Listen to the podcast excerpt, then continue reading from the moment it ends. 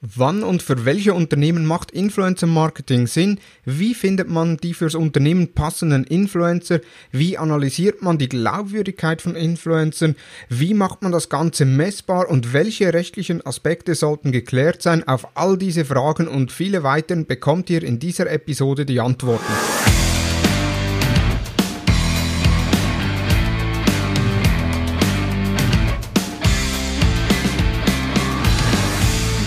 Hallo und herzlich willkommen zu Digital Marketing Upgrade, präsentiert von der Hutter Consult.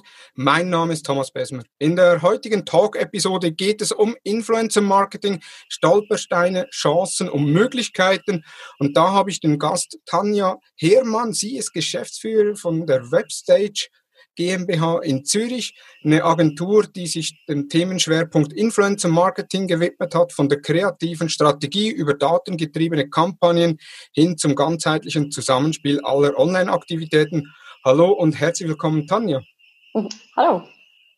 Schön hast du Zeit gefunden, mit mir über das Thema Influencer Marketing zu sprechen. Bevor wir ins Thema einsteigen, aber noch kurz, was sollten die Zuhörer unbedingt von dir wissen? Ähm, wie lange haben wir heute für die Sendung? Nein, äh, gibt sicher äh, einige spannende Meilensteine, ähm, gerade in meinem beruflichen Werdegang. Ähm, mit einer Tour, die mich durch die ganze Schweiz geführt hat. Ich komme ursprünglich aus Basel, was man jetzt im Hochdeutschen nicht hört. Äh, habe dann aber meinen Weg in die französische Schweiz gemacht, was sich ein bisschen anfühlt, wie wenn man das Land verlässt und in einen neuen Kulturkreis eintaucht. habe dort auf einem Weingut gearbeitet im Marketing, war dann bei der Universität, habe dort am Lehrstuhl für Informatik gearbeitet, bin dann wieder in die Hotellerie, bin dann ins Agenturbusiness, äh, bin dann gewechselt zu Samsung und zuletzt zu Coca-Cola. Also ich durfte wirklich einmal eine komplette Tour durch alle Formen des Marketings, online, offline, ähm, eventgetrieben äh, mir anschauen. Und äh, das hat mich schlussendlich dahin geführt, wo ich jetzt bin. Sehr schön, vielen Dank. Und bevor wir dann direkt gemeinsam über Influencer Marketing sprechen, äh, die Zuhörer sind sich das schon gewohnt, so zwei, drei Fragen noch äh, an dich. Und zwar die erste Frage, auf welches Tool kannst du deinem Arbeitsalltag nicht verzichten? Ich glaube, wirklich mein allerliebstes Arbeitstool, äh, wenn wir jetzt nicht einfach nur das Handy als solches nehmen, sondern wirklich auch ein bisschen Software bezogen, wäre tatsächlich Asana. Ich mache immer Witze darüber, dass ich wahrscheinlich der beste Influencer für Asana wäre, weil ich mein ganzes Umfeld dazu bekehre, ihr Projektmanagement über dieses Tool äh, aufzusetzen. Ähm, da ich damals äh, noch bei Coca-Cola ein ziemlich großes Team über, über sieben verschiedene Länder ähm, führen musste, was meinem Posteingang doch einiges an Arbeit gemacht hat. Ja. Und äh, mit der Einführung dieses Tools dann äh, wirklich mal gelernt habe, wie einfach das gehen kann, wenn man das über so ein Tool managt. Deshalb großer, großer Fan auch an dieser Stelle. Äh, ich glaube, mein Alltag würde nicht funktionieren äh, ohne, ohne dieses Project Management Tool. Sehr schön. Und jetzt mit all den Tasks in Asana und dem hektischen Agenturleben, wie schaltest du abends ab? Ich bin ein klassisches Serienkind. Also was ich an Serien, ähm, auch an unglaublich schlechten, trashigen Serien konsumiere, ähm, er ist rekordverdächtig. Also ich bin wirklich jemand, egal wie spät es ist, wenn ich am Abend nach Hause komme, dann setze ich mich meistens noch hin und lasse mich berieseln von irgendeinem Unterhaltungsformat. Das ist so, wie ich äh, in der Regel dann wirklich runterfahren kann. Sehr schön. Und schlussendlich, auf welchem sozialen Netzwerk bist du am aktivsten? Äh, ich würde sagen, von der Konsumationsseite wahrscheinlich Facebook und Instagram ähm, der Ort, wo ich selbst etwas ähm, poste ähm, oder mich mitteile, mittlerweile wirklich LinkedIn. Ja, sehr gut. Super, vielen Dank. Äh, das heutige Thema Influencer Marketing, Stolpersteine, Chancen und Möglichkeiten. Und da schon mal die erste Frage, wann macht Influencer Marketing überhaupt Sinn für ein Unternehmen? Ähm, immer dann, wenn es eine Zielgruppe gibt, die groß genug ist äh, und die über Social Media erreicht werden kann. Ja. Ähm, in diesem Fall kann man das Gespräch starten. Super. Das heißt, relevante Zielgruppe, äh, Gibt es da eine Alterskategorie? Jetzt äh, kürzlich ist hier eine Studie von der Hochschule Luzern über Influencer Marketing rausgekommen, was heißt die Millennials. Sind das wirklich nur Millennials, die man erreicht? Oder kann man da auch andere Zielgruppe oder ältere Semester über Influencer Marketing erreichen? Die Zielgruppe, die man über Influencer erreichen kann, ist tatsächlich breiter, als man äh, das zu Beginn denken würde. Was man aber auch ganz klar sagen muss, ist, dass der Peak irgendwo zwischen je nach Thema und Plattform äh, 18 bis 34 Jahren liegt. Also wirklich da sind die meisten Leute aktiv. Ähm, aber gerade wenn wir uns YouTube anschauen, was in der Schweiz in Bezug auf Influencer Marketing noch so ein bisschen hinterherhinkt, äh, was in Deutschland dann schon wieder ein bisschen anders aussieht, dann sieht man da, dass wir eine viel breitere Zielgruppe abholen können. Äh, denn auch Leute über über 34 fühlen sich auf YouTube zu Hause und das geht immer so ein bisschen vergessen, wenn man über Social Media spricht, dass YouTube da ja eigentlich auch dazu gehört. Ja, jetzt Influencer Marketing eben oder Influencer, wenn ich jetzt ein Unternehmen bin, äh, das Influencer Marketing betreiben möchte, wie finde ich die passenden Influencer für mein Unternehmen oder für mein Produkt? Das ist tatsächlich so die größte Frage, die sich die meisten Unternehmen stellen. Einige versuchen sich dann selbst darin, andere gehen direkt auf Agenturen zu. Ähm, und ist am Ende des Tages nicht ganz so viel Rocket Science, wie man, wie man denken würde. Was wir in der Regel machen, wenn wir diese Selektion für Kunden aufbereiten, ist, wir starten mit verschiedenen Themenbubbles. Also wir schauen uns an, okay, jemand, der sich für dieses Produkt interessiert, der interessiert sich vielleicht auch für gesunde Ernährung oder der interessiert sich auch für Sportaktivitäten in Naherholungsgebieten oder die Person interessiert sich auch für diese politischen Themen. Das kann ganz unterschiedlich sein. Aber wie, wie wir das so vor Jahren gelernt haben in der Schule mit den verschiedenen Personas, wir versuchen da wirklich zu verstehen, was sind denn all die Themenfelder, die da reinfließen ähm, und diese Zielgruppe beschreiben. Und innerhalb von diesen Themenbubbles, da suchen wir dann thematisch relevante Influencer. Und das Schöne bei den Kampagnen ist ja, dass ich mich nicht nur auf etwas einschießen muss, sondern ich kann ganz bewusst sagen, wir möchten jetzt diese ähm, Gesundheitsschuhe vermarkten und dann suche ich ein paar Influencer, die das von der Fashion-Seite aufgreifen. Ich suche Influencer, die das vom Nachhaltigkeitsgedanken her aufgreifen. Und ich suche Influencer, die das von der Sportseite, weil das sind Laufschuhe, ähm, her aufgreifen und kann so verschiedene Themenschwerpunkte setzen. Das heißt, das ist eigentlich so das, der erste Grundstein, den wir legen, wenn es darum geht, Influencer zu finden. Ähm, und da wird dann erstmal ein Pool erstellt. Man sagt, okay, wem gibt es alles, der dieses Themenfeld abdeckt und in dieser Region, die wir erreichen möchten mit der Kampagne, in dieser Sprache ähm, eine Relevanz hat, da ein Following hat. Ähm, und wie sieht denn die Community aus von diesen Leuten? Sind die tatsächlich in dem Alter, wie wir die Leute erreichen möchten? Ähm, Wenn es da vielleicht auch gewisse Altersbeschränkungen gibt beim Produkt. Ähm, und mit diesen Parametern, es gibt ja noch ein paar mehr, da kann ich dann später noch darauf zurückkommen, starten wir da eigentlich die Suche. Das heißt, man gibt das wirklich mal ein, man durchforstet diese Plattformen, löst Lizenzen ähm, oder sucht selbst über Hashtags äh, Leute in diesen Themenbereichen und, ähm, und baut sich das so auf. Genau, also gibt es da Datenbanken äh, von Influencern, wo man sich als Influencer eintragen lassen kann? Ich sage jetzt mal so gelbe Seiten für Influencer, also gibt es solche Tools? Ah, da gibt es äh, sogar sehr, sehr viele davon. Ich hätte jetzt aus dem Gefühl raus gesagt, dass so in den letzten drei Jahren ähm, hier wirklich äh, Anbieter im, im Tagesrhythmus aus dem Boden geschossen sind, ähm, die neue Datenbanken ein, äh, anbieten, die genau diese Filteroption haben. Da in der Regel über Hashtags, also diese Themen werden über Hashtags abgedeckt. Ähm, und da gab es viele kostenlose Tools zu Beginn da hat man dann aber gemerkt, dass das Betreiben und das Scrollen dieser Profile extrem intensiv ist, sehr viel Geld auch kostet und, und Rechenkapazität.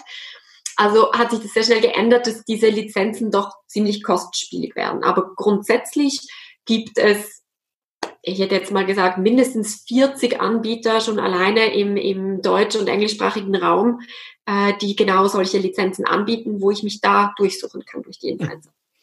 Okay, also wenn ich jetzt so eine Lizenz habe oder ich gehe auf eine Agentur zu, eben wie, wie äh, Ihre seid, äh, und da Influencer suche, was sind so die Parameter, um passende Influencer zu finden? So, du sagtest jetzt vorhin das Following. Äh, mhm. ist, ist das einer von vielen Parametern oder ist das der relevanteste Parameter? Ähm, es ist einer von vielen. Also der relevanteste ist ganz sicher die, das Thema, dass das halt wirklich dass es eine Relevanz hat, wenn der Influencer über dieses Thema spricht. Und diese Zusammenarbeit zwischen dem, dem Unternehmen und dem Influencer, die darf halt auf keinen Fall fremd wirken in diesem Feed. Das ist da, wo Influencer unglaubwürdig wirkt und das sind genau diese Beispiele, von denen wir dann negativ in der Presse lesen. Mhm. Neben diesen thematischen Schwerpunkt, der übereinstimmen muss, ähm, haben wir natürlich einfach die anderen äh, quantitativen Werte, wo wir uns eben das Following anschauen. Wir schauen uns Engagement Rates an. Äh, sind die in einem gesunden Maß? Wie, wie qualitativ ist das Engagement? Also sind das einfach nur Likes und sehr oberflächliche Kommentare oder sehen wir da, da findet wirklich ein guter Austausch statt in der Community? Die gehen wirklich auf das ein, was in den Videos oder auf den Bildern dargestellt wird. Ähm, wie gerade bei, äh, bei kostspieligeren Tools gibt es auch die Möglichkeit, ähm, rückwirkend zu sehen, wie sich das Following entwickelt hat. Also ist es ein organisches Wachstum oder hat da jemand am nächsten Tag plötzlich einfach 10.000 Follower mehr, ähm, dass man genau diese Kriterien auch anwenden kann. Und wenn wir die Hausaufgaben gemacht haben bei allen quantitativen Kriterien, ähm, haben wir noch einen Pool übrig und der geht dann in die qualitative Runde. Und da schauen wir uns an, wie sieht es mit äh, Werten oder politischen Einstellungen aus. Wenn hier ein Influencer zum Beispiel äh, sehr ausgesprochen sich für ähm, die Ehe für alle ausspricht oder gegen Abtreibung oder ähm, gegen Tierprodukte oder was es dann auch immer sein mag, dann ist es ganz, ganz wichtig, dass wenn diese Meinung sehr öffentlich kommuniziert wird, diese Einstellung für das Unternehmen kein Problem darstellt. Also wenn ein Influencer hier vielleicht eher progressiv unterwegs ist und ein Unternehmen aber ein sehr traditionelles Familienunternehmen ist mit ähm, vielleicht sogar noch christlichen Werten, ähm, dann matcht das nicht. Dann sollte man diese Person da auch nicht vorstellen. Das heißt, da, da fällt dann die Arbeit an, weil die, die quantitativen Kriterien, die kann ich natürlich einfach eingeben und dann spuckt es mir das aus.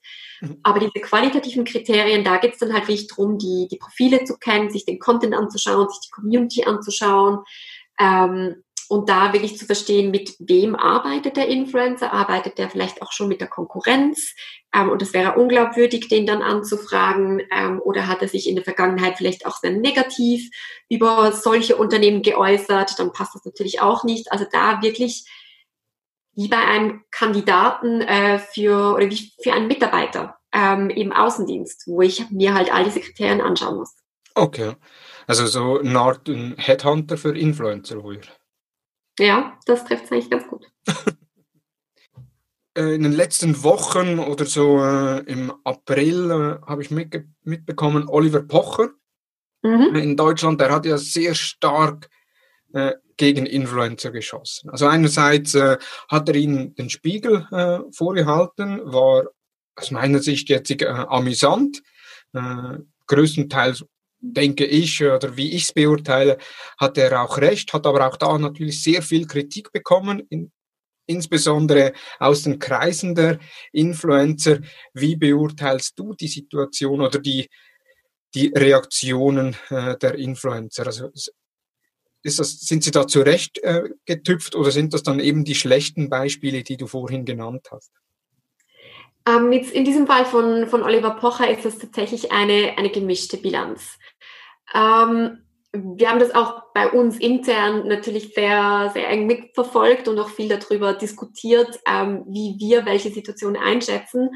Ähm, und ja, natürlich. Es gibt äh, Influencer, die das eine predigen und das andere machen und mit diesem inkonsequenten Verhalten äh, sich dann natürlich auch so exponieren, dass man sagen muss, hey, aber du kannst hier nicht ein, ich nehme jetzt ein abstrakteres Beispiel, ein auf Nachhaltigkeit machen, aber den jeden zweiten Tag durch die Welt chatten. Das geht halt einfach nicht. Hm. Ähm, dass man solche Dinge mal anspricht und, und den Leuten einfach sagt, hey, du musst dich halt so verhalten wie das, was du sagst. Grundsätzlich nichts dagegen einzuwenden. Ähm, was mir bei bei diesem Fall, aber auch bei anderen Oliver Pocher ähm, Aktionen nicht passt, ist, dass diesem nicht angeprangert oder kritisiert wird, weil jemand an einer Lösung interessiert ist, sondern einfach nur, um diese Leute dumm dastehen zu lassen. Und damit habe ich halt einfach Mühe, weil ich finde, das ist kein Umgang, den man in der Öffentlichkeit pflegt. Und in dem Moment, in dem man in der Öffentlichkeit steht, hat man auch eine gewisse Verantwortung, die man übernehmen muss. Und ich finde, diese Verantwortung ähm, ist da nicht nachgekommen, da ein bisschen mehr Sorgfalt oder Differenzierung walten zu lassen. Und auch wenn man das vielleicht anstößt, man ja dann die Wellen gesehen hat, die das geschlagen hat oder auch wie da halt wirklich sehr, sehr persönlich geschossen wurde. Da hätte ich ganz ehrlich erwartet, dass er dann irgendwann mal sagt, ja, okay, meine Absicht war es nicht, dass Leute bedroht werden aufgrund von dem, was ich hier angestoßen habe. Ich bleibe vielleicht bei meiner Meinung und ich finde das nicht in Ordnung, wenn man das macht. Ähm, aber ich distanziere mich hier klar von diesem Verhalten. Und das hat er nicht gemacht und das ist eigentlich das, was, äh, was sich bei mir vor allem äh, festgesetzt hat. Okay. Sehr interessante, äh, sehr interessante äh, Aufarbeitung, sage ich jetzt mal, vom ganzen Fall oder von der ganzen Situation Oliver Pocher. Daraus gibt es ja dann schlussendlich die Glaubwürdigkeit. Also wie mhm. kann ich die Glaubwürdigkeit eines Influencers messen? Oder gibt es da irgendwelche Werte innerhalb der Branche, wo man sagt, ja, da gibt es ein Scoring, was die Glaubwürdigkeit anbelangt? Oder ist das eine Beurteilung, die man bei jedem Monitoring für ein Unternehmen wieder, wieder äh, separat durchführen muss? Ähm, schlussendlich, ich glaube, die einfache Antwort dazu ist, das Monitoring ist der gesunde Menschenverstand. Ähm, ein bisschen besser ausgedrückt, das Beispiel, das ich den Leuten immer gebe, wenn wir eben in Schlagzeilen lesen von Influencern, die irgendwas Witziges machen, das aber wirklich nicht glaubwürdig ist und eher für Unterhaltung als für Abverkäufe sorgt, ähm, dann sind das meistens eben leider nicht die guten Beispiele einerseits. Ja. Und andererseits ähm, geht man dann immer von Themen aus, die einem selbst fremd sind. Jetzt, wenn ich ein Instagram-Account erstelle und in der Schweiz sind rund 80 Prozent der Influencer-Marketing-Kampagnen finden auf Instagram statt, deshalb beziehe ich mich in den Beispielen immer wieder auf die Plattform. Ich melde mich bei Instagram an. Das erste Mal, dass ich auf dieser Plattform bin. Dieser Feed ist leer. Die einzige Person, die bestimmt, was da drin passiert, bin ich, weil ich entscheide, wem ich folge. Mhm. Ähm, aufgrund von meinem Verhalten wird mir dann vielleicht noch Werbung ausgespielt, aber schlussendlich, ich interessiere mich nicht für Motorräder. Also abonniere ich auch niemand, der über Motorräder spricht und ich bekomme auch keine Werbung für Motorräder. Ich interessiere mich aber vielleicht für Haarpflegeprodukte. Ich habe kurzes und feines Haar, das sieht man jetzt im Podcast nicht. Ähm, das heißt, die Frisuren, die ich da auf Instagram sehe, die sind immer ganz witzig, aber mit meinen Haaren funktioniert das nicht. Also abonniere ich Leute, die genau das gleiche Problem haben. Und wenn die mir dann sagen, das Produkt, das taugt tatsächlich etwas, weil mit diesem Haar und sowieso und überhaupt, dann ist das für mich glaubwürdig. Ja. Für jemanden, der sich für das Thema aber nicht interessiert, ist es vielleicht absolut Quatsch. Wie kann man 15 Minuten lang über einen Conditioner reden? Ähm, und ich glaube, diese Differenzierung ist ganz, ganz wichtig. Ich es geht ja um Accounts, denen ich folge, weil ich da drin einen Mehrwert sehe. Und wenn ich da keinen Mehrwert mehr drin sehe, dann folge ich dieser Person auch nicht mehr. Und darum reguliert sich da schon sehr viel mehr ähm, von ganz alleine, als, als wir denken. Ja. Und dann gibt es so Situationen, wenn der Influencer an Relevanz oder an Glaubwürdigkeit verliert, um schlussendlich gegenüber der Werbebranche trotzdem noch gut dazustehen, äh, dass dann die Möglichkeit zum Kauf von Follower äh, angeht. Und dann gibt's ja dann wieder die Tools, die das äh, identifizieren, wo man dann schnell sieht, wer, wenn man innerhalb kurzer Zeit oder regelmäßig seine Followerschaft aufgebaut hat, dass man davon ausgehen kann, dass hier Follower gekauft wurden. Kommt das oft vor? Also wenn ihr jetzt Analysen macht, äh, habt ihr da schon Blacklists von Influencern, wo ihr sagt, wo ihr sagt, nee, mit denen arbeiten wir nie zusammen? Ähm, wir haben tatsächlich Blacklists von Influencern, mit denen wir nicht zusammenarbeiten. Da war aber ehrlicherweise noch nicht mal das Following das, der Grund, warum die auf diese Listen gekommen sind, sondern die unprofessionelle Art in der Zusammenarbeit. Indem, dass die Deadlines nicht eingehalten haben, indem, dass sie ähm, sich wie unverschämt verhalten haben, schlechten Content abgeliefert haben, sich geweigert haben, das Briefing einzuhalten. Ähm, also das sind dann Gründe, warum jemand okay. bei uns auf einer Blacklist landet. Ähm, ist zum Glück aber wirklich, wirklich selten, wenn ich mir überlege, mit wie vielen hunderten Influencern wir, ähm, wir arbeiten ähm, in jedem Monat. Also ähm, wirklich zum Glück eher die Ausnahme in der Branche. Äh, wir sehen natürlich eben genau in diesen Tools, wenn da etwas Fragen aufwirft. Ähm, ich sage auch immer, es gibt drei Kriterien, wie man merkt, dass da rumgespielt wurde. Äh, und ganz wichtig ist, dass man sich alle drei Kriterien anschaut, bevor man hier zur falschen Schlussfolgerung kommt. Das eine ist, wie bereits angesprochen, vom einen Tag auf den anderen hat jemand 10.000 Follower mehr. Jetzt muss es nicht unbedingt nur sein, weil diese Person diese Follower gekauft hat. Ähm, ganz oft sogar ist es, weil diese Person gefeatured wurde und dieses Featuring dann zu diesem Following ähm, geführt hat. Das heißt, wenn wir so einen Peak sehen, dann sprechen wir den Influencer darauf an. Sagen, hey, willst du uns mal erklären, was da im Mai 2019 passiert ist und warum da plötzlich 10.000 Follower mehr sind? Oder 5.000 oder was es dann halt ist. Und dann gibt's dann die Leute, die kommen in Erklärungsnot und dann gibt's die anderen, die dir halt den Screenshot schicken und sagen, ich wurde von Instagram gefeatured oder ich war da in der Zeitung oder ich war in dieser TV-Show. Und dann ist das ein sehr glaubwürdiges Argument, warum diese Person so in so kurzer Zeit äh, so viele neue Follower hat. Zweite ist, wie gesagt, das Engagement. Steht das in einem gesunden Verhältnis zu den Followern? Also sind diese Follower auch, auch aktiv? Und auch hier. Gesundes Verhältnis? Ähm, das hängt ein bisschen davon ab, wie groß die Community ist. Ähm, aber die Engagement Rate auf Instagram variiert dann irgendwo zwischen 10% bis 1%. Also wirklich, okay. je nachdem, wir haben da verschiedene Abstufungen, die wir uns anschauen, wo wir einfach schauen, sind die noch im grünen Bereich und wenn die nicht im grünen Bereich sind, dann fliegen die halt bei der Selektion auch schon wieder raus. Ähm, dann schaut man sich eben die, die Qualität des Engagements an, weil auch hier gab es dann natürlich ein paar Influencer, die sehr gewieft waren und die haben dann nicht nur die Follower, sondern auch das Engagement im richtigen Prozentsatz dazu gekauft mhm. ähm, und das konsequent bei jedem Beitrag. Also theoretisch kann man sogar das machen.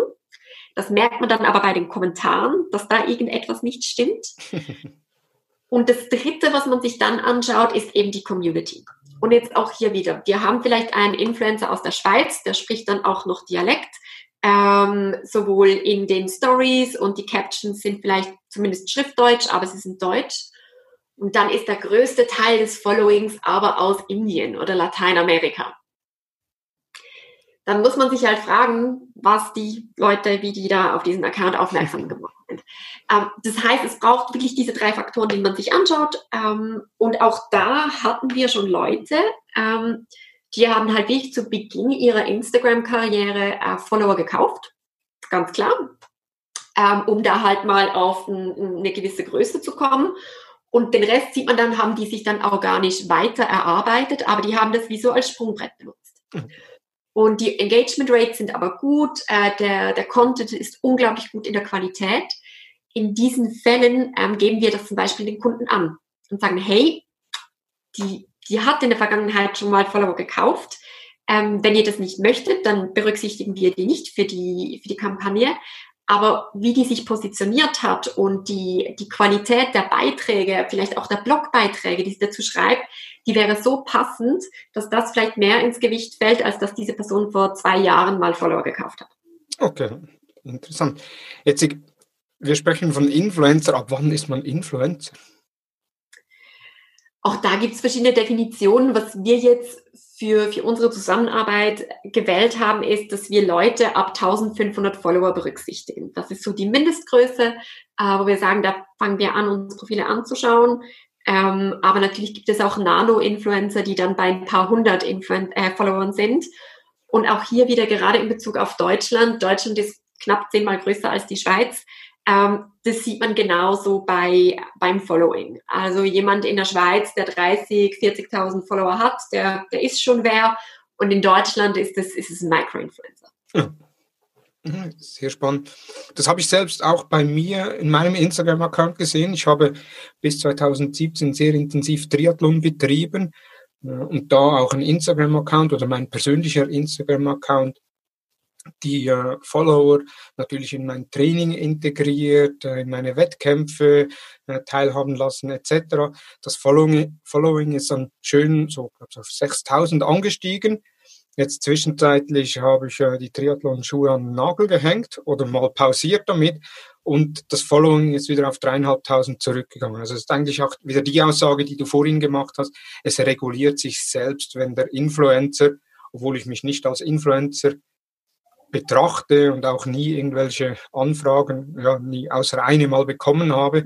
Ähm, aber es reguliert sich tatsächlich selbst, dass wenn man, ja, wenn der Account keinen qualitativen Content mehr bringt, der nicht dem eigenen Thema entspricht, dass man ja. dem dann entfolgt. Sehr interessant. Jetzt, du sagtest Nano-Influencer, jetzt gibt es auch verschiedene Begriffe. Es gibt die Influencer, du sagtest es Nano-Influencer, man hört auch Micro-Influencer. Wie definieren sich da die Unterschiede? Diese, diese Unterscheidung ist wirklich rein basierend auf dem Following. Ähm, also mit Nano-Influencern, die ganz unten an der, an der Reihe sind, dann kommen wir zu den Micro-Influencern, dann kommen diese normalen Influencer, dann gibt's die Mega-Influencer, es gibt die, die Makro-Influencer, ähm, es gibt die VIP-Influencer, also da gibt es so viele Begrifflichkeiten. Ähm, ich habe mich mal versucht, in einer Pyramide, um das so zu clustern, so wer was mit welchem Begriff meint und man kann dann eigentlich pro Stufe meistens zwischen zwei, drei verschiedenen Ausdrücken wählen. Ein Begriff, der mir geblieben ist, den ich sehr gut ähm, mochte, war für diese Micro- oder, oder auch Nano-Influencer der Begriff Local Heroes. Ähm, weil die halt meistens wirklich lokal noch stärker verankert sind, weil man da auch in der Community sieht, die sind vor allem auf eine Stadt oder eine Ortschaft bezogen. Ähm, also da kann man wirklich mit den Begrifflichkeiten spielen. Schlussendlich darf meiner Meinung nach nicht diese Größe ähm, die Vorgabe sein, sondern wir haben ja irgendein Ziel in der Kampagne, das wir erreichen wollen. Und je nach Ziel eignet sich dann eine andere Herangehensweise besser, aber es kann nie das Ziel sein, eine Micro-Influencer-Kampagne zu machen. Das ist wie bei Social Media sonst auch, Engagement ist kein Ziel und so ist eine Micro-Influencer-Kampagne ist auch kein Ziel. Genau. Sehr gut, jetzt eben Ziele, Engagement Rate, das kommt dann direkt äh, das Thema Messbarkeit. Jetzt, mhm. Wie kann ich eine Influencer-Kampagne messen? Also eben schlussendlich Engagement Rate ist kein Ziel. Was gibt es da für weitere Möglichkeiten? Ich glaube, das ist tatsächlich meine Lieblingsfrage im Influencer-Marketing, ähm, weil die Erwartungen immer so wahnsinnig tief sind äh, und die Leute immer das Gefühl haben, das kann man ja nicht messen und bringt denn das was? ähm, und das Schöne ist, wir können wahrscheinlich so ziemlich alles messen. Ähm, wichtig ist, wie bei jeder anderen Online-Marketing-Disziplin auch, es braucht eine saubere Customer Journey für diese Kampagne. Also wo hole ich die Leute ab, wo bringe ich sie hin und was ist die letzte Aktion, die ich von den Leuten haben will. Und dann muss ich halt schauen, und wie track ich das? Und dann muss ich halt mit äh, mit dem Webmaster ähm, sprechen, ich muss mit dem Partnershop sprechen. Ähm, das heißt, ich muss verschiedene Schnittstellen damit einbeziehen, dass ich ein sauberes Tracking aufbauen kann aber ich kann das genauso gut wie bei allem anderen. Das heißt, ich sehe, wie viele Leute haben wir erreicht mit der Kampagne, also wirklich einfach nur die organische Reichweite. Ich sehe, wie viel Prozent davon haben mit dem Content interagiert und in welcher Tiefe haben sie damit interagiert. Ähm, auch hier etwas, was ich ganz, ganz spannend finde, auch hier wieder bei Instagram, wir haben die, die Likes und die Kommentare, die sind öffentlich einsehbar. Und dann haben wir aber noch die Bookmarks und die Direct Messages. Also wie oft wurde der Beitrag in einer Direct Message geteilt oder eben zu einer Collection hinzugefügt. Und gerade bei, sag ich mal, heikleren Themen, Sextoys, Unterwäsche, ähm, Gesundheit, also Themen, die ich vielleicht nicht öffentlich kommentieren oder liken möchte, sehen wir, dass die Direct Messages oder die Collections viel, viel stärker ausgeprägt sind. Und das ist sonst immer unsichtbar, hilft aber diesen Brands extrem dabei zu verstehen, okay, die Kampagne war eigentlich sehr erfolgreich, wir hatten auch sehr viel Engagement, aber halt Engagement, das in dieser Bubble blieb, das nicht öffentlich gezeigt wurde. Das heißt, das schauen wir uns natürlich an, um da ein bisschen besser zu verstehen, wie die Leute mit dem Content interagieren. Und dann geht es natürlich weiter, geht es darum, dass die Leute ähm, auf eine Website gehen, um dort eine gewisse Handlung abzuschließen. Also sollen die sich registrieren, sollen die etwas kaufen, ähm, sollen sie an ein Event gehen, sollen sie in einen Store gehen, sollen sie einen Gutschein einlösen. Ähm, all das kann man ja definieren und danach definieren, wie das gemessen wird. Und deshalb kann man das eigentlich sehr, sehr gut sich anschauen. Genau. Also ich sehe oftmals äh, Gutscheincode mhm. Beispielsweise Thomas 81 jetzt einlösen und 30% Rabatt, dass es darüber schlussendlich gemessen wird. Genau, also man kann natürlich mit den Gutscheincodes arbeiten, man kann auch einfach mit Tracking-Links arbeiten, wenn man nicht noch zusätzlich ähm, Gutscheine geben will oder am besten das kombinieren, weil auch hier, um wieder den Vergleich Schweiz-Deutschland zu ziehen, ähm, mit 20% Rabatt kriege ich in der Schweiz niemanden vom Sofa hoch. Also da denke ich mir so, ah, das ist jetzt irgendwie so, da muss mindestens 30% Rabatt sein, sonst passiert da nichts, außer es sind sehr, sehr spezielle Produkte, wobei auch da interessiert mich dann wahrscheinlich mehr das Produkt als der Preis. Ähm, das heißt, die Prozente müssen eher groß sein und ansonsten ist es meist empfehlenswerter, mit äh, freiem Porto zu arbeiten ähm, oder mit Exklusivitäten, mit Vorverkauf etc. Das heißt, das zu kombinieren mit dem Tracking-Link, um zu sehen, wie viele Leute sind jetzt über diesen Influencer in unseren Webshop gekommen und wie viel Prozent davon haben dann gekauft und von denen, die gekauft haben, wie viel Prozent davon haben tatsächlich auch den Gutscheincode eingelöst, wäre da sinnvoller, als nur mit einem Gutscheincode zu arbeiten. Okay. Jetzt, wenn ein Kauf getätigt wird, hat man ja die Cost per Order, die man mhm. äh, ausrechnet. Was kostet mich jetzt so ein Influencer-Post oder ein Influ oder was ist so die Influencer-Gage? Also wenn ich eine Kampagne habe, äh, beispielsweise, ich habe jetzt so ein Süßgetränk, das ich äh, bewerben möchte per äh, Influencer oder mit, über verschiedene Kanäle, unter anderem aber auch Influencer. Was muss ich da rechnen pro Influencer? Oder was gibt es auch für Abhängigkeiten? Äh, wie berechnet sich da die Gage?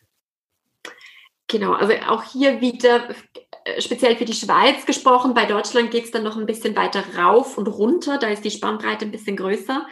Ähm, aber wir sagen, für einen Influencer-Beitrag liegen 80 Prozent der Gagen irgendwo zwischen 150 Schweizer Franken und 2000 Schweizer Franken.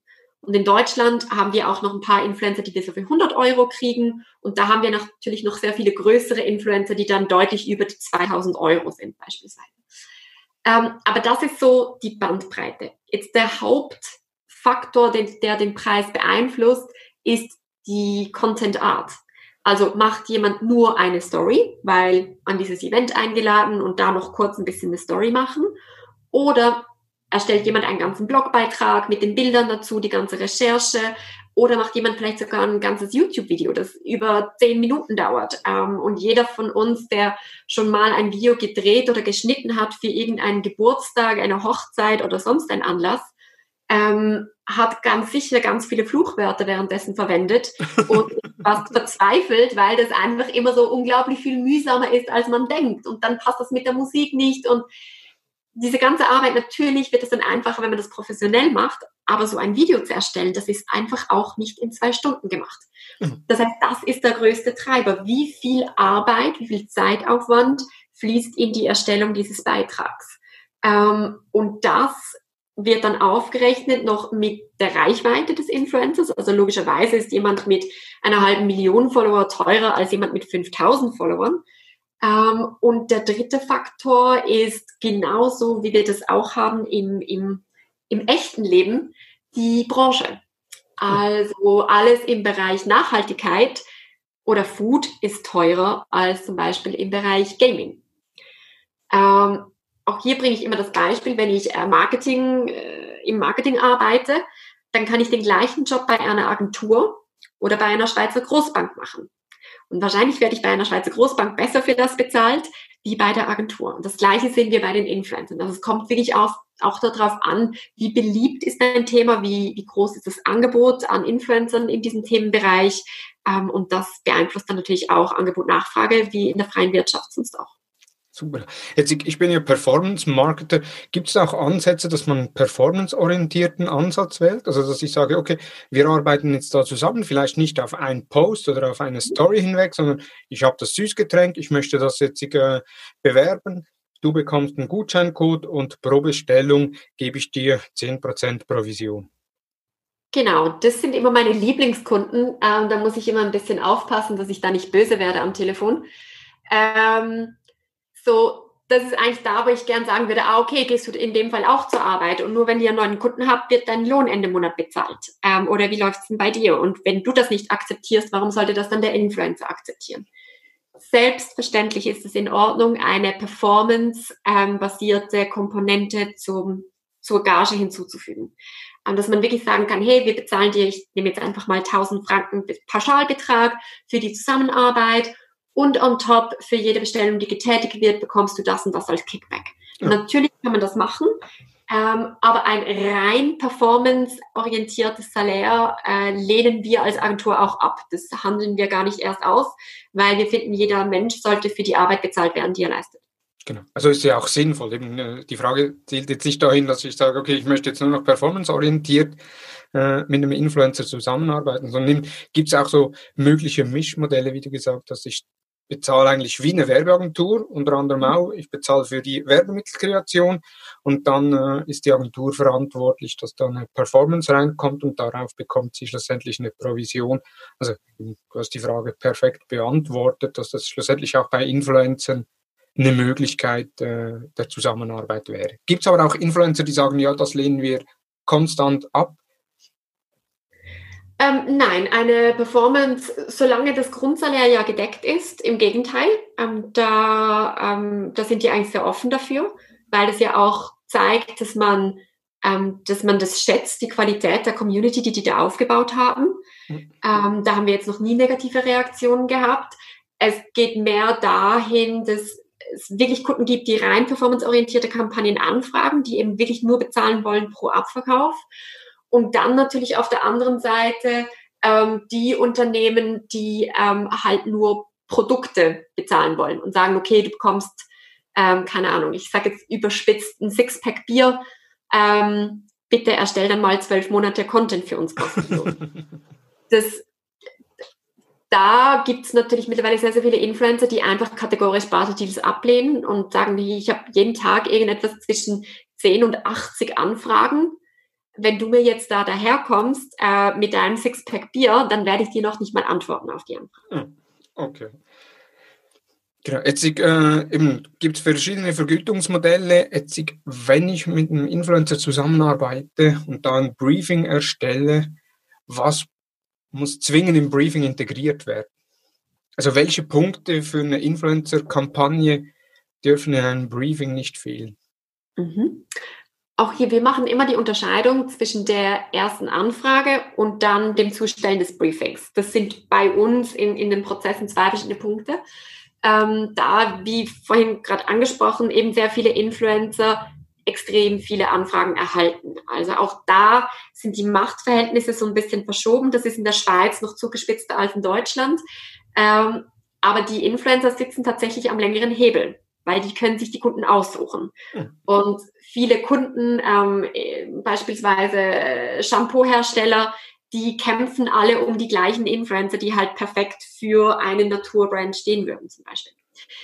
Das heißt, im ersten Schritt geht es einfach mal darum, dem Influencer so ein paar Eckdaten zu geben. Also wann findet die Kampagne statt? Was wäre der Umfang? Ähm, gibt es irgendwelche Präsenzen, wo, er, wo der Influencer irgendwo sein muss? Ähm, was ist das Produkt und was ist der USP davon und gibt es vielleicht irgendeine Auflage, die damit verbunden ist. Also wirklich so drei, vier Bullet Points, dass man da einfach mal die wichtigsten Sachen abklären kann, ähm, weil auch hier vielleicht ist der Influencer an einer Zusammenarbeit interessiert, aber im Juni schon komplett ausgebucht und mhm. kann dann gar nicht für den Launch zur Verfügung stehen.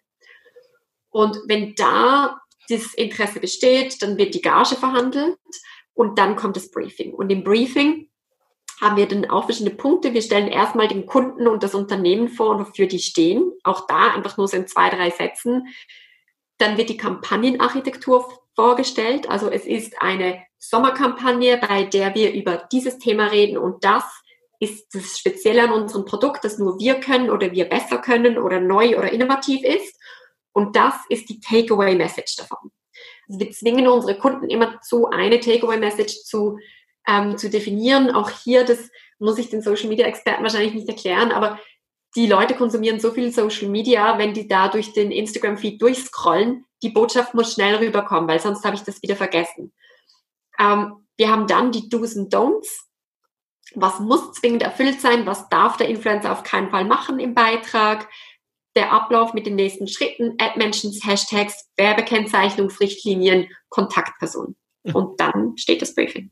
Okay, und wenn ich jetzt einen Vertrag auf, äh, aufbereite, äh, auf welche Punkte muss ich als Unternehmen achten, äh, die im Vertrag zwingend oder im Zusammenarbeitsvertrag zwingend integriert sind? Also vor allem ähm, auch die Rechte schlussendlich. Ja, das ist tatsächlich ein ziemlich heikles, heikles Thema, da viele Leute so ein bisschen ins Influencer-Marketing reingestolpert sind ähm, und man das Gefühl hatte, ist ja nur Social Media dann zählt das Gesetz ja nicht oder so. Keine Ahnung, was die Überlegung war. Ähm, aber so die wichtigsten Punkte sind sicher einerseits die, ähm, die Nutzungsrechte der Bilder, weil nur wenn, weil ich den Influencer dafür bezahlt habe, in dieser Zusammenarbeit die zu erstellen, habe ich nicht die uneingeschränkten Rechte daran. Mhm. Ähm, und auch hier ganz, ganz wichtig, da ist Deutschland noch, noch mal strenger und ein bisschen anders als die Schweiz. Ähm, muss ja dann definiert sein, wie lange kann ich die Bilder verwenden, auf welchen Kanälen kann ich die Bilder verwenden, darf ich sie ändern, also darf ich zum Beispiel ein äh, horizontales Bild zu einem quadratischen zuschneiden, das ist ein anderes Nutzungsrecht, das ich abgedeckt haben muss. Ähm, und gerade wenn die Influencer größer, erfolgreicher werden mit einem Management, müssen solche Dinge einfach standardmäßig geklärt sein. Das gleiche gilt für die Bezahlung. Ähm, die Influencer müssen entweder über ein Management bezahlt werden oder sie sind selbstständig erwerbend und alles andere gilt als Schwarzarbeit. Das ist wie wenn ich meine Putzfrau da im Briefumschlag noch ein bisschen Geld hinlege. So funktioniert das halt nicht. Das muss ordentlich abgeführt werden, da muss eine Rechnung geschrieben werden. Das gleiche gilt bei Barter-Deals, äh, da müssen die Mehrwertsteuergesetze eingehalten werden, ähm, dass auch das richtig deklariert ist.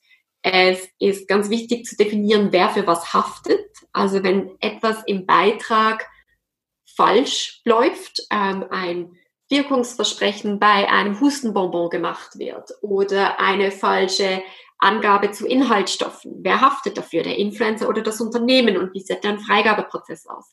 Also all diese Dinge müssen da in einem Vertrag definiert sein. Ähm, wir, wir handeln für mehrere größere Firmen solche Verträge aus äh, und haben das ganze Contracting übernommen. Und so ein Vertrag hat dann tatsächlich mal schnell zwölf Seiten. Okay. Sehr spannend. Jetzt, du sagtest, die Freigabeprozesse. Äh, kann ich da als Unternehmen mitbestimmen, was der Influencer veröffentlicht? Also bekomme ich da das Material vorab zugestellt? Also wie wenn ich mit einer Werbeagentur zusammenarbeite, die mir dann verschiedene Vorschläge sendet, äh, sagt, in welche Richtung soll es gehen, Variante 1, 2 und 3, okay, Variante 2, aber bitte das und das machen. Äh, oder wie, sieht so, wie sehen so die Modelle aus? Ähm, auch hier gibt es je nach Agentur äh, verschiedene Möglichkeiten, wie das umgesetzt wird. Was wir machen, wir haben einen fixen Freigabeprozess bei jeder Kampagne, die wir machen. Es geht nichts raus, bevor der Kunde das nicht gesehen hat. Und da kommt jetzt aber die Unterscheidung zur Werbeagentur. Wir schreiben ja dieses Briefing, das wir vorher besprochen haben, wo der Influencer eben diese Do's und Don'ts drin hat. Und dann ist ein Do vielleicht, das Produkt muss voll abgebildet im Bild vorkommen. Es müssen rote Bildelemente im Bild enthalten sein, weil das so die, die Sprache der Kampagne ist. Ähm, es muss diese Takeaway-Message in deinen eigenen Worten da formuliert sein und eben Werbekennzeichnung, Hashtags, Ad-Mentions etc. Und dann bekomme ich dieses Bild mit der Caption dazu und das geht dann zum Kunden. Der Kunde kann dann nur noch Änderungswünsche beantragen, die konform sind mit dem Briefing. Also so vielleicht sagt, hey, die Takeaway-Message steht da nicht. Du schreibst da ganz viel über persönliche Erinnerungen, aber irgendwie nicht die Takeaway-Message, die du gemäß Briefing da reinschreiben sollst. Oder Achtung, bei dem Produkt, das du ausgewählt hast, das ist eigentlich aus Brasilien und nicht aus Argentinien. Da gab es eine Verwechslung, bitte passt das noch an. Ähm, also da geht es wirklich nur darum, gewährleisten zu können, dass alle Aussagen korrekt sind und mit dem Briefing einhergehen ähm, und halt eben auch gewissen Qualitätsstandards entsprechen. Aber der Kunde hat kein Mitspracherecht zu sagen, ja, aber ähm, kannst du das nicht im Wohnzimmer statt in der Küche zu machen, wenn das nicht Teil des Briefings war? Oder ich hätte lieber, dass du ein grünes T-Shirt anziehst. Das, das ist dann eben wieder die Werbeagentur mit einem Model, das ich buche und nicht der Influencer, der eben der Content Creator ist und der da am besten weiß, wie er den Content für seine Community aufbereiten muss. Mhm. Und deshalb ist dieses Briefing so wichtig, dass, dass man sich da wirklich einig ist, was sind wirklich die Dinge, die wir da drin brauchen und welche Dinge geben wir eben an Influencer ab und das kann er in seiner eigenen Art und Weise umsetzen. Super. Nee, sehr spannend. Äh, zum Schluss noch, äh, hast du irgendwie so einen ultimativen Tipp für unsere Zuhörer, die mit Influencer Marketing starten wollen oder ihr Influencer Marketing auf, auf die nächste Ebene heben wollen? Ich glaube, für die Leute, die starten, würde ich ans Herz legen, dass man das mit einer gewissen Größe startet. Was wir immer wieder sehen, sind Unternehmen, die sagen, ja, wir möchten mit Influencern arbeiten, so mit einem oder zwei. Und dann wundern sie sich, warum sie am nächsten Tag nicht ausverkauft sind. Ähm, und auch da, den, der Vergleich, den ich immer wieder mache, ist ein Instagram-Post, auch wenn das vielleicht jemand ist mit ein bisschen größerem Following, gleicht einer Plakatstelle. Wenn ich jetzt also in Köln in irgendeiner Seitenstraße für einen Tag ein Plakat mit meinem Bild habe, was habe ich denn als Marketingmensch das Gefühl, was jetzt passieren wird? Wahrscheinlich nicht besonders viel. Wenn das nicht eingebettet ist in eine ganze Kampagne mit allen anderen Maßnahmen, die darauf hinzielen und die sich gegenseitig helfen, oder wenn das nicht eine gewisse Größe hat, wo ich sage, okay, es sind, es sind zehn Influencer, ähm, die über drei Wochen regelmäßig darüber berichten, die sich vielleicht gegenseitig ähm, verlinken, die, die da ein Konstrukt erstellen. Denn auch da die Leute haben nochmal so viel Content in ihrem Feed, was ich als Marketingperson hier fein säuberlich time, das wird beim Endkonsumenten nie ankommen. Das heißt, ich brauche da einen gewissen Mediendruck, wenn ich einzig und allein aus der Influencer-Kampagne raus Ergebnisse sehen möchte. Und, ähm, und das muss man sich bewusst sein. Für die Schweiz geben wir die Faustregel, dass eine Kampagne, die über eine Agentur umgesetzt wird, das heißt, wo ich halt eben auch noch die Agenturleistung für Gruppkonzept, Reporting, Betreuung der Influencer bezahlen muss, so ab 10.000 Franken anfängt, Sinn zu machen. Natürlich kann man das auch günstiger machen, nur da gebe ich so viel Geld für die Agentur aus und habe so viel, so wenig Geld übrig für die tatsächliche Content-Erstellung, ähm, dass das im, im Verhältnis keinen Sinn macht und den Kunden ganz ehrlich kaum was bringt. Sehr spannend. Vielen herzlichen Dank, Tanja. Äh, sind ein paar sehr interessante Insights, auch für mich. Ich, ich muss ehrlich sagen, ich bin immer ein bisschen kritisch gegenüber von Influencer-Marketing mhm. eingestellt.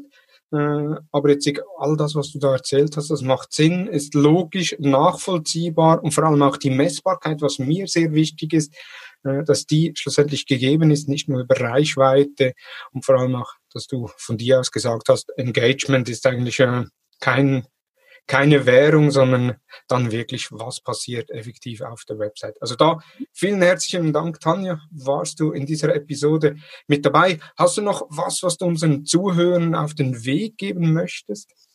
Ich würde normalerweise an dieser Stelle Werbung machen für unsere Konferenz, die geplant am 9. November in Zürich stattfindet, die Webstage Masters, die größte Social Media Marketing Konferenz der Schweiz.